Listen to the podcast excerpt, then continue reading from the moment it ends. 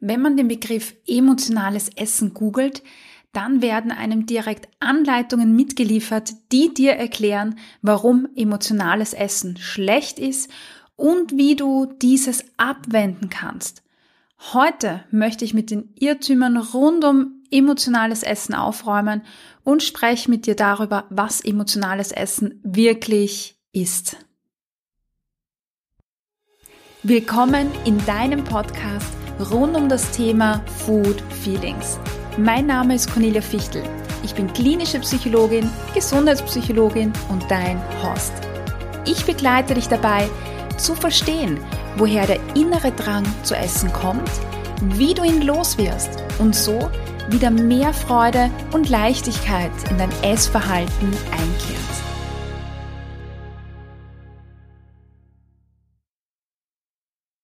In dieser Podcast-Folge des Food Feeling Podcasts möchte ich mit dir die größten Irrtümer und Mythen rund um emotionales Essen aus dem Weg räumen. Es sind Irrtümer, die dich auf die falsche Fährte führen und dich davon abhalten, an den Dingen zu arbeiten, die wirklich Essdrang auslösen. Und nach dieser Folge solltest du ein klares Bild davon haben, was emotionales Essen ist und was nicht. Irrtum und Mythos Nummer eins: Emotionales Essen ist schlecht und sollte abgelegt werden. Vielleicht kennst du Aussagen wie ich esse halt gerne oder ja, ich bin ein Genussesser. Dann bist du vielleicht auch eine der Personen, die bei diesen Aussagen so aussehen, als hätten sie was falsch gemacht und sich dabei auch falsch fühlen. Und bei den ganzen Einträgen im Internet, die darauf hinweisen, dass manche Personen zu gerne essen, wundert mich das auch nicht, dass man sich dann dabei schlecht fühlt. Gerne essen wird mit ungesund und schlecht in Verbindung gebracht. Was ich persönlich als einen der größten Irrtümer in der Ernährungskommunikation bezeichnen würde. Stell dir mal vor, du würdest nicht gerne essen. Wie wäre das dann, wenn du einen Teller mit einer Speise vor dir hast? Du würdest mit Sicherheit nicht schlemmen und auch nicht genießen und damit hättest du überhaupt keinen Grund zu essen. Dein Körper würde mit wenig Nährstoffen versorgt werden. Du würdest womöglich nur das Notwendigste essen und das zwanghaft. Der Genuss würde fehlen und das ist ein wichtiger Faktor für Wohlbefinden. Du würdest Sättigung und Hunger nicht gut spüren können. Du würdest im Essen herumstochern. Du würdest die Geselligkeit nicht genießen können, die mit einem gemeinsamen Essen, Freunden oder Partnern in Verbindung steht.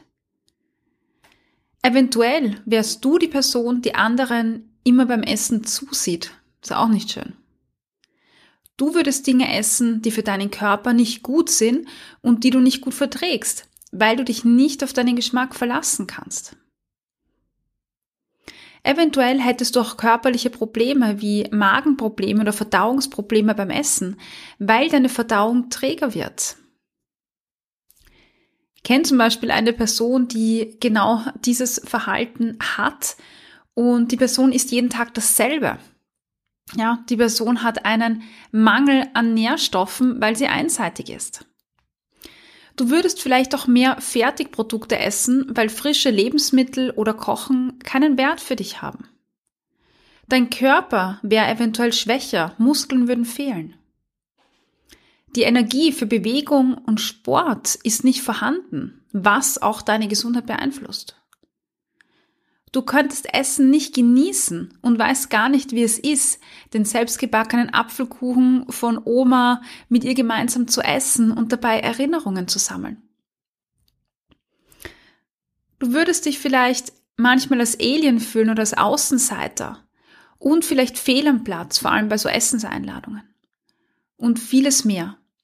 Und wenn man all diese Punkte, und davon gibt es noch weitere, zusammenfasst, dann findet man einen Zustand, der sich als Inappetenz, also Appetitlosigkeit bezeichnet. Und das ist ein Symptom von psychischen Erkrankung beziehungsweise einer Essstörung. Und das wiederum hat einen negativen Einfluss auf unser Wohlbefinden und auf den Körper. der unter diesen Bedingungen einfach nicht mit den Nährstoffen versorgt wird, die er braucht. Wir brauchen Emotionen wie Appetit, Lust oder Genuss, um überhaupt essen zu können. Wir brauchen sie, um zu überleben und unseren Körper gesund zu halten. Häufig wird emotionales Essen mit Essdrang oder Heißhunger gleichgesetzt, aber das ist nicht das, was emotionales Essen ausmacht. Also fühl dich nicht schlecht, wenn du gerne isst, sondern sei stolz drauf. Das bringt mich gleich zu Irrtum und Mythos Nummer zwei. Und das ist ein ganz, ganz großer Grund, warum sich sehr viele schlecht fühlen, weil sie gerne essen. Der Mythos lautet nämlich, emotionales Essen führt zu Überessen und Mehrgewicht. Die Aussage, die ich vorher ähm, mit dir geteilt habe, nämlich ich esse halt gerne oder ich bin ja ein Genussesser, diese Aussage höre ich von fast jeder mehrgewichtigen Person, die bei mir in der Praxis andockt. Und da merkt man gleich, was da alles mitschwingt. Also dieses Gefühl, ich bin mehrgewichtig, weil ich gerne essen, esse, weil ich Süßigkeiten vielleicht gerne essen, esse oder einfach generell Speisen. Und das ist das, was auch in unserer Gesellschaft kommuniziert wird. Leute, die mehrgewichtig sind, essen viel zu gerne. Und deshalb fühlt man sich als mehrgewichtige Person schlecht, wenn man gerne isst. Aber das gerne Essen hat nichts mit Mehrgewicht per se zu tun, weil ungesunde Essverhaltensweisen bei allen Menschen, also bei allen Gewichtsklassen vorkommen, auch bei Menschen, die vielleicht schlank sind oder unter Anführungszeichen dem Normgewicht entsprechen. Wir haben deshalb ein schlechtes Gefühl beim emotionalen Essen, weil es unter anderem mit einschließt, dass wir ohne Hunger und aus reinem Genuss essen. Damit verbunden entsteht oft ein schlechtes Gewissen. Ein schlechtes Gewissen, das daraus resultiert, dass wir denken, dass Essen ohne Hunger oder eben emotionales Essen zu Mehrgewicht führt.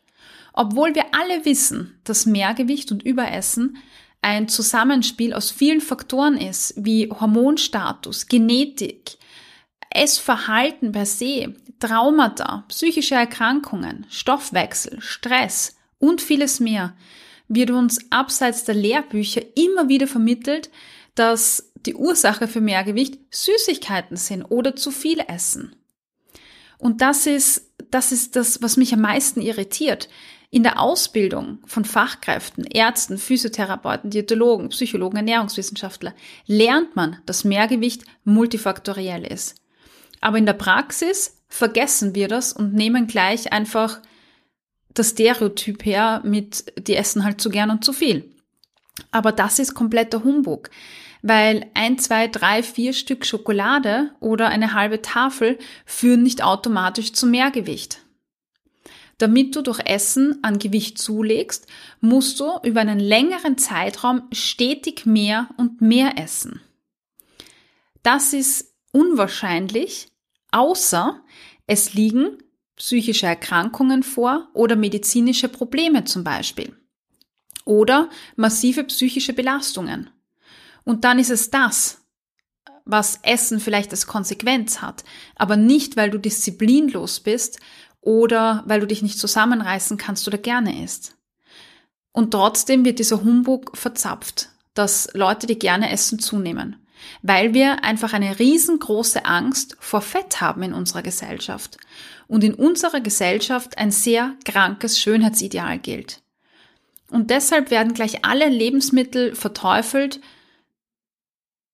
die vielleicht viel Energie haben, ja, die werden dann als ungesund gelabelt unter Anführungszeichen, mit dem Zweck, einem bestimmten Körperideal hinterherzujagen, ein Körperideal, das niemals erreichbar sein wird aber das wird gerne weggelassen.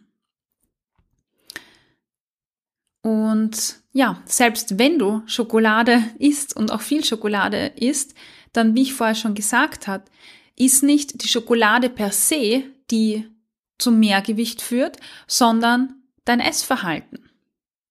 Sonst würden nämlich alle Personen, die Schokolade essen, sofort zunehmen. Aber das ist nicht so. Es gibt auch schlanke Personen, die mal eine ganze Tafel Schokolade verdrücken oder eine halbe Tafel.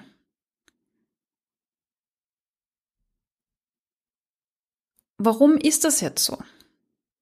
Warum ist es so, dass es Personen gibt, die vielleicht auch viel Schokolade essen oder mal viel Kuchen, aber trotzdem nicht zunehmen?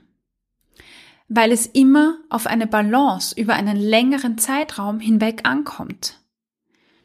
Statt jetzt die Schuld bei der Schokolade per se zu suchen und zu sagen, boah, ich darf kein einziges Stück essen oder nur ein kleines Stück, weil sonst nehme ich zu, ist die Frage, wie esse ich? Esse ich ständig neben dem Fernseher? Bekomme ich gar nicht mit, was ich esse? Ist dann plötzlich die ganze Packung weg? Esse ich meistens nebenbei? Bin ich stolz, weil ich den ganzen Tag faste, um Kalorien zu sparen? Verbiete ich mir ständig Lebensmittel, weil sie zu fett oder zu viel ähm, Energie haben? Esse ich oft aus Langeweile? Habe ich so viel Stress, dass ich nach der Arbeit gar keinen Hobbys mehr nachgehen kann? Reiße ich mich oft zusammen, bestimmte Lebensmittel nicht zu essen? Wenn du diese Fragen mit Ja beantwortest, dann deutet das darauf hin, dass dein Essverhalten durch Gewohnheiten, durch Diätgedanken, durch Zügelung oder vielleicht durch viele Belastungen im Alltag beeinflusst ist. Dann ist aber der Übeltäter, wie ich vorher schon gesagt habe, nicht die Schokolade, sondern eben der Alltag, die ganzen Belastungen, die Umstände, Verhaltensweisen. Die Schokolade kann nichts dafür. Schokolade ist nur Schokolade. Sie tut dir nichts. Sie zu verbannen und dich schlecht zu fühlen, weil du Schokolade gegessen hast, schadet dir mehr, als es dir bringt. Also, Essen aus Gusto, weil ich Schokolade oder Kuchen oder sonst was gerne habe, führt nicht zu Mehrgewicht. Ja, Mehrgewicht ist multifaktoriell. Bestimmt wird das von ganz, ganz vielen verschiedenen Faktoren, die ich vorher aufgezählt habe. Und selbst wenn wir die ausschließen würden, dann müsstest du einfach eine große Anzahl an Energie über einen längeren Zeitraum essen. Und das machen wir nur, wenn psychische Belastungen, medizinische Probleme oder Erkrankungen vorliegen. Und da müssen wir uns die anschauen. Weil das Schokoladeessen ist dann ein Symptom und nicht die Ursache. Und damit kommen wir zum Irrtum oder Mythos Nummer drei. Wir erkennen emotionale Esserinnen am Gewicht. Der häufigste Mythos im Zusammenhang mit ungesundem Essverhalten ist, dass wir das am Gewicht erkennen würden.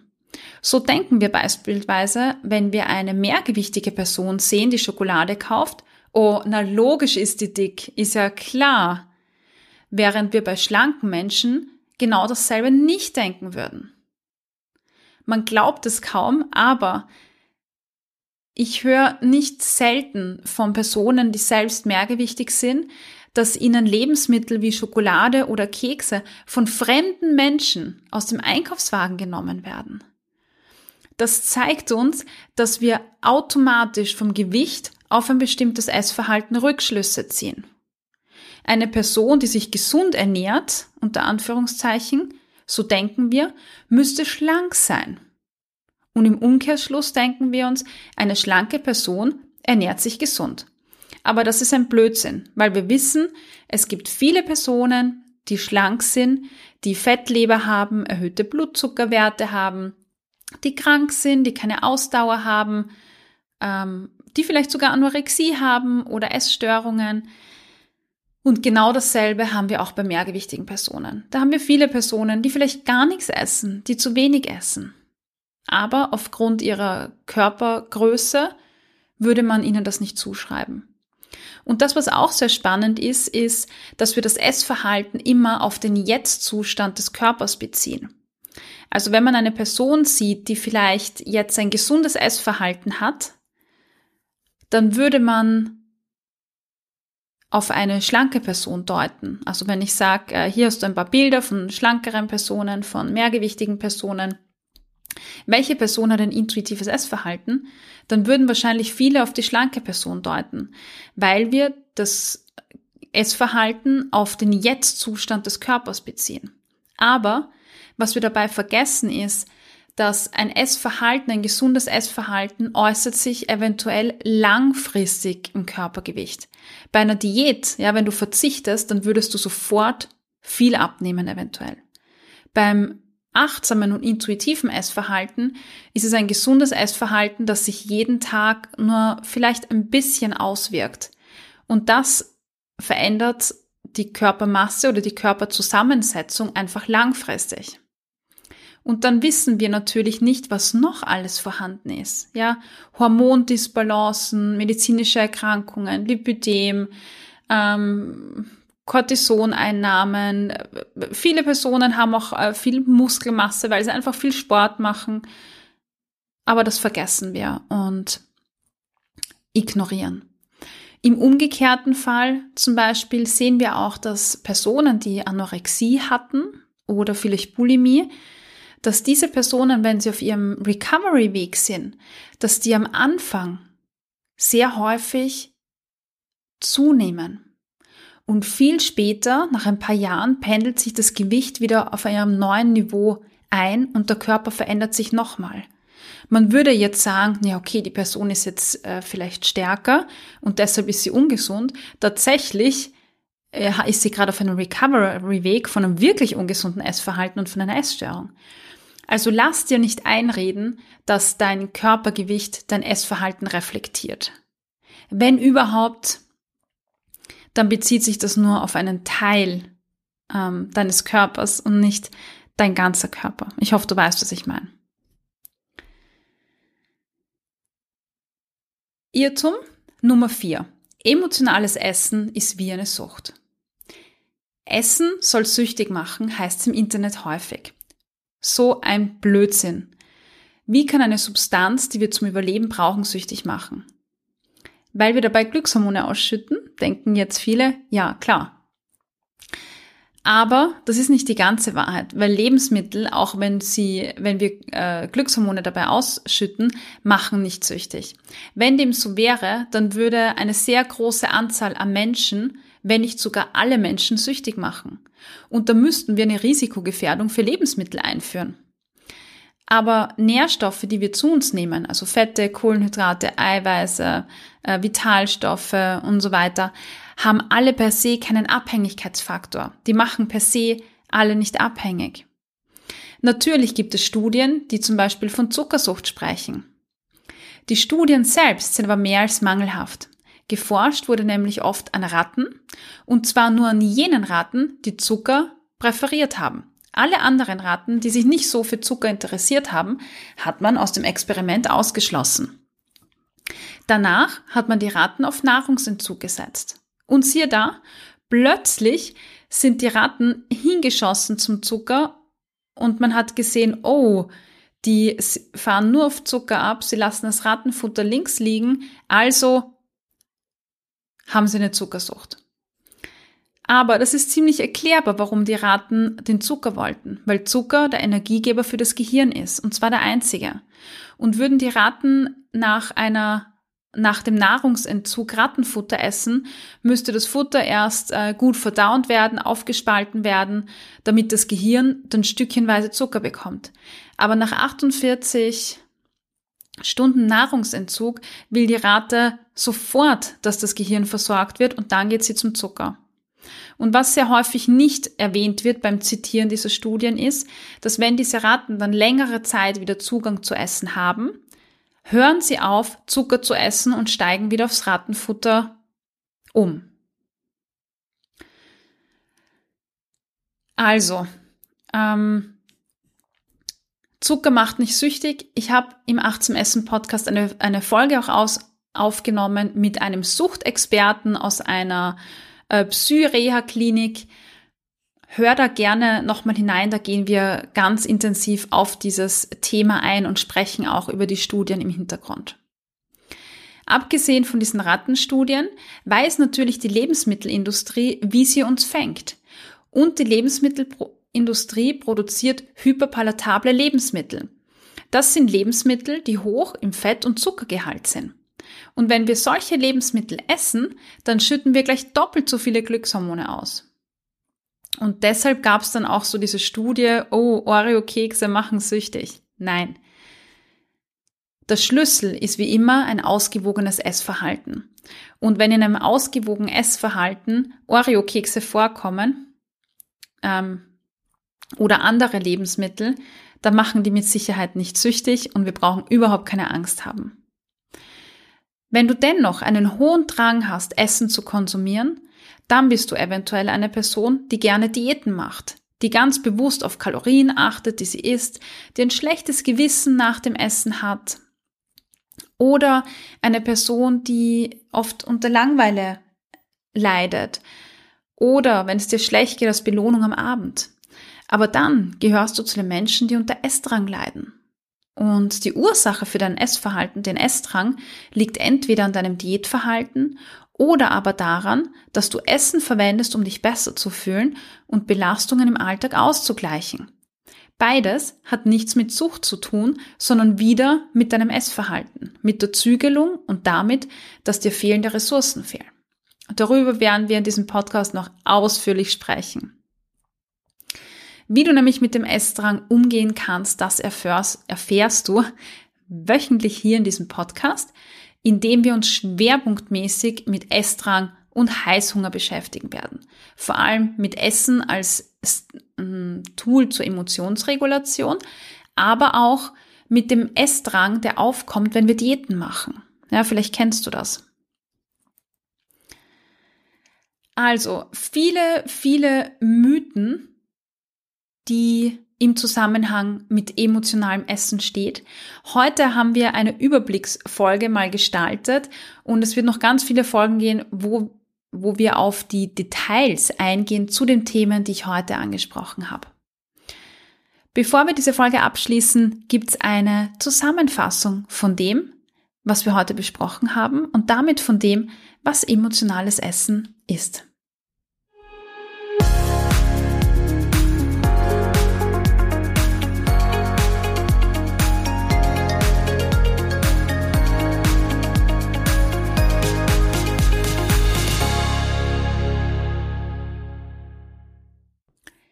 Wir haben uns in dieser Folge vier große Irrtümer im Zusammenhang mit emotionalem Essen angeschaut. Nummer eins: Emotionales Essen ist schlecht und sollte abgelegt werden. Irrtum Nummer zwei: Emotionales Essen führt zu Überessen und Mehrgewicht. Irrtum Nummer drei: Emotionales Essen erkennt man am Gewicht. Irrtum Nummer vier: Emotionales Essen ist wie eine Sucht. Wir haben heute besprochen, warum diese vier Irrtümer nicht stimmen und damit haben wir besprochen. Emotionen sind immer vorhanden, wenn wir essen. Sie sind wichtig für unsere Nahrungsaufnahme und unser Wohlbefinden. Also ist auch jegliches Essen emotionales Essen und völlig normal. Das, was uns stört, sind Essdrang und Heißhunger. Und das hat nicht direkt etwas mit emotionalem Essen zu tun, sondern sind Symptome unseres Essverhaltens, hervorgerufen durch Diäten, Zügelung oder das Umgehen ähm, mit Emotionen mit der Hilfe von Essen. Emotionales Essen ist vorhanden, wenn wir aus Hunger essen. Das hilft dabei auszuwählen, was du isst. Emotionales Essen ist aber auch vorhanden, wenn du aus reinem Gusto isst, wie etwa zum Fasching, zum Geburtstag oder anderen Anlässen. Emotionales Essen ist damit immer ein Bestandteil. Und unser Fokus sollte darauf liegen, wann ist emotionales Essen normal unter Anführungszeichen und wann ist emotionales Essen eher ungünstig. Und das ist dann, der Fall, wenn es in Form von Essdrang oder Heißhunger kommt. Und in diesem Podcast werden wir uns damit beschäftigen, was die Hintergründe dafür sind und wie du die zwei Arten loswerden kannst. Ich hoffe, du konntest dir heute wieder einige Inputs mitnehmen, mit denen du an deinen Food Feelings arbeiten kannst. Gib mir Feedback auf Apple Podcast oder Spotify und verrate mir, was dir besonders geholfen hat. Außerdem kannst du dich mit mir auf Instagram vernetzen unter Cornelia-Fichteln. Alle Links findest du in den Show Notes.